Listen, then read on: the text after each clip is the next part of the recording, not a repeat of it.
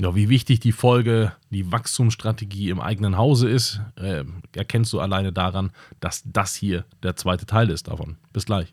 Herzlich willkommen, mein Name ist Dan Bauer, ich bin Multiunternehmer und in diesem Podcast begleite ich dich in deiner Selbstständigkeit und im gesamten Unternehmertum. Ich freue mich auf dich, los geht's. So, in der letzten Folge habe ich dir gesagt, es ist unendlich wichtig, wenn du wachsen willst, dass du dafür auch das Potenzial hast. Dass du Freiräume hast, in die du einfach auch wachsen kannst. Weil wenn du einfach so wächst bei 100% Aufwand, den du jetzt betreibst, gerade als selbstständige Person, und du wächst, dann multiplizierst du einfach dein Output und deine Leistung. Und das ist genau das Problem, dann bist du irgendwann bei 200% und spätestens bei 300% brichst du zusammen. Das soll nicht passieren, deswegen brauchst du Freiräume. Ich habe nochmal ein paar Punkte für dich mitgebracht in dieser Folge, die du beachten solltest und ein paar ja, Hinweise für dich, wie ich es mache und darin super zurechtkomme, sodass ich meine Produktiv Produktivität einfach in der Zeit, in der ich arbeite, auf mindestens 80% hochbringe. Und äh, das ist oft äh, am Anfang eben nicht der Fall gewesen und deswegen ein paar Tipps noch für dich. Eine Sache zum Beispiel ist, es gibt einen nennenswerten Unterschied, warum es Billig-Airlines gibt und normale Airlines.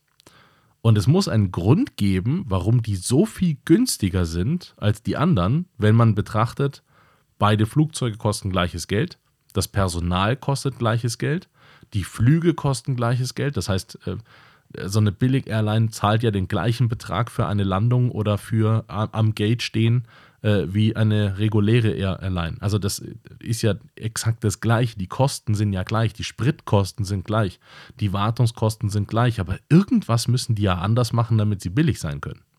Es muss also einen nennenswerten Qualitätsunterschied sein und dass du bei den einen äh, ähm, äh, Saft bekommst und bei den anderen den Saft zahlen musst, daran kann es nicht liegen, sondern es muss irgendwas anderes strukturellem liegen.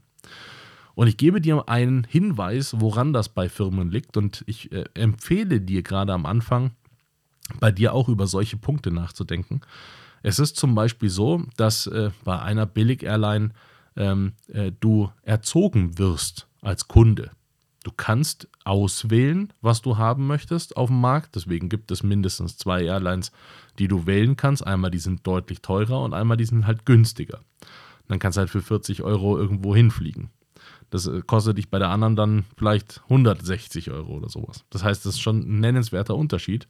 Und der Deal ist einfach, dass zum Beispiel die eine Airline, die Billig-Airline, dir sagt, du darfst aber nur so und so viel Kilo mitbringen äh, als Gepäck, die sagen dir, und jetzt, jetzt wird es faszinierend, die sagen dir auch, hey, wenn dein Gepäck ein Kilo schwerer ist, gar kein Problem, zahlst aber 60 Euro Aufpreis. Nagel mich nicht auf die Zahlen fest, ich würfel einfach Zahlen. Die sagen dir, dann kostet das Mitnehmen dieses einen Kilos mehr als das gesamte Ticket. Musst du ja nicht. Kannst ja auch so packen, dass du eben nicht über diese Zeit kommst, äh, über, diesen, ähm, äh, über dieses Gewichtslimit kommst musst halt selber entscheiden, wie du das packen willst. Das ist ein super interessanter Punkt. Das heißt, die erziehen ihre Kunden dahingehend, dass sie das machen. Die wissen auch, oder du weißt zumindest auch, bei dieser Billig-Airline kann es schon mal der Fall sein, dass du sehr, sehr pünktlich sein musst, weil die eben nicht so lange auf dich warten äh, wie es eine andere zum Beispiel macht, sondern die haben halt ganz strikte Zeiten und du musst sehr schnell sein. Du hast zum Beispiel zum Aussteigen auch weniger Zeit und die legen dann Wert darauf, dass das besonders schnell passiert. Oder äh, du musst damit rechnen, dass es eben nicht so äh, viel äh, aufgefrischte Sachen gibt. Oder du musst damit rechnen, dass du nicht vom Gate einsteigen kannst, sondern mit dem Bus erst dahin fahren musst und so. Also es gibt einfach unterschiedliche Sachen, die sagen die dir von vornherein und geben dir die Möglichkeit, das kannst du so nutzen, dann bekommst du es günstiger oder du kannst es auch teurer haben. Und dann kann man als Kunde ja selber entscheiden, will man das jetzt günstig haben oder will man es eher teurer haben.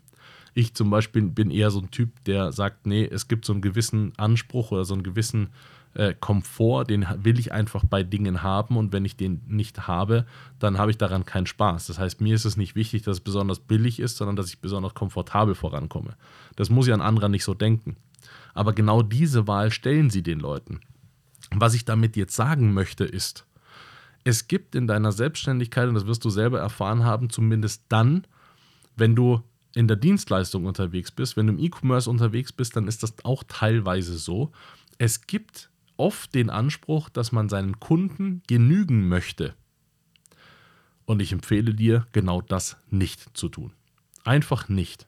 Es ist ein Unterschied, ob ich einen Kundenservice anbiete, also ob ich für meine Kunden da bin, ob ich die gut behandle. Aber es gibt einen nennenswerten Unterschied darüber, ob ich alles für die tue, was die sich jetzt vorstellen. Und es gibt Anfragen, dann kommt, dann kommt der Kunde und sagt, ja, haben wir denn das noch und können wir denn das noch machen können wir das und das noch ändern und können wir das und das noch ändern. Und ganz oft sagt man dann, ja, komm, mache ich dir noch. Ich empfehle dir gerade dann, wenn du wachsen möchtest und wenn du Platz äh, dafür schaffen möchtest, um zu wachsen, zu sagen, das kann ich für dich nicht tun. Oder dann kostet das mehr. Das ist ja kein Problem, kannst ja entscheiden. Du kannst ja entscheiden und sagen, hey, mache ich dir gerne noch mit, kostet aber XY. Einfach damit du da auch noch mal ein bisschen was generieren kannst. Weil es ist für dich ein Mehraufwand.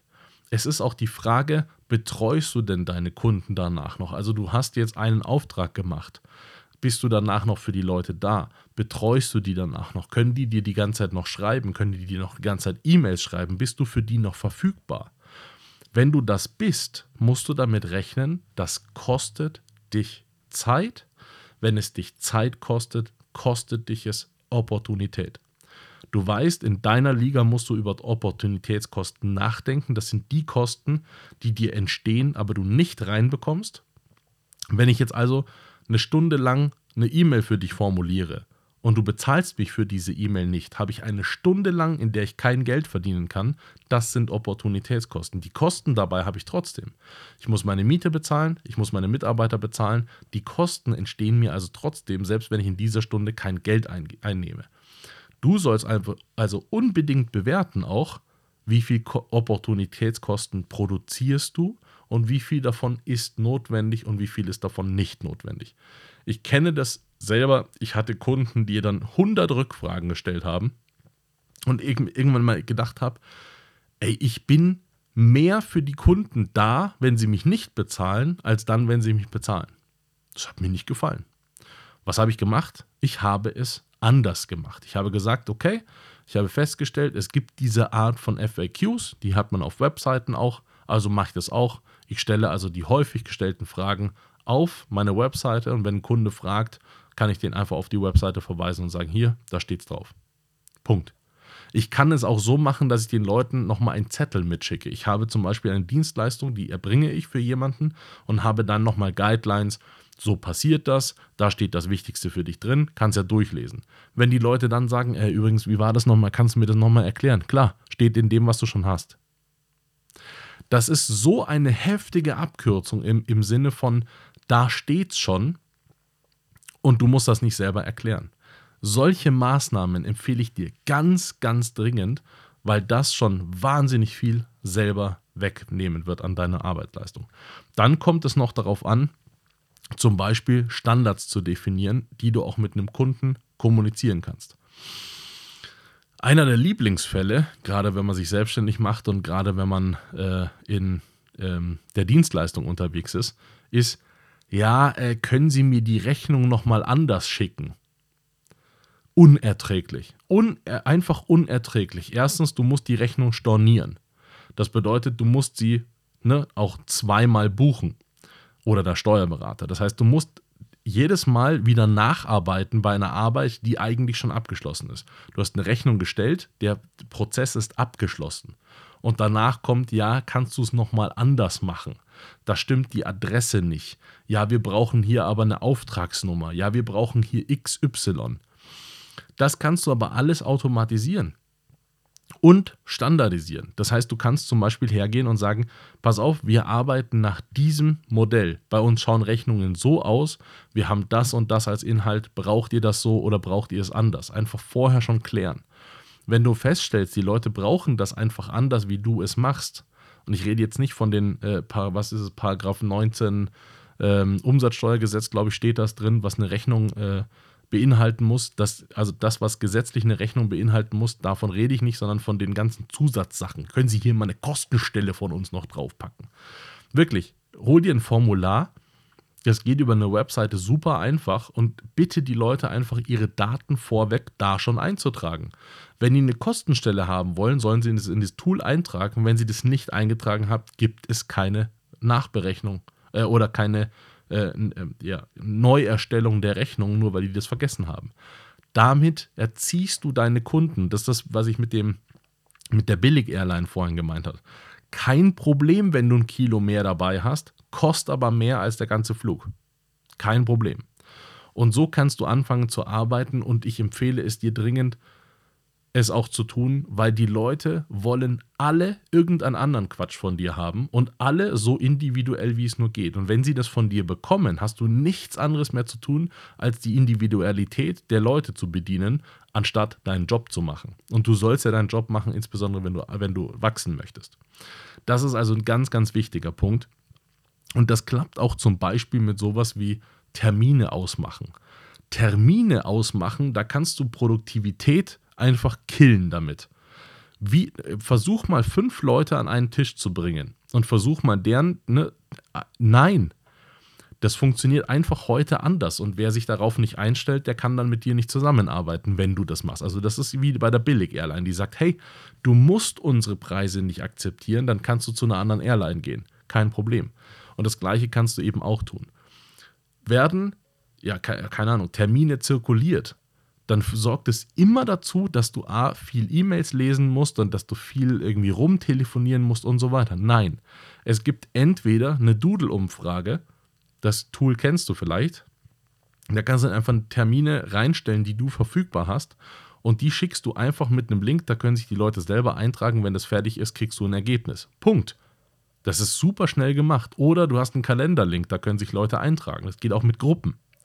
Bei Calendly zum Beispiel. Das heißt, du setzt dich nicht hin, selber hin und fängst an, da Termine zu zirkulieren, sondern die Leute kriegen bei dir die Möglichkeit, einen Termin zu buchen oder die kriegen eine Möglichkeit, einen Termin in einem Tool zu zirkulieren, aber das hat nichts mit deiner Arbeit zu tun.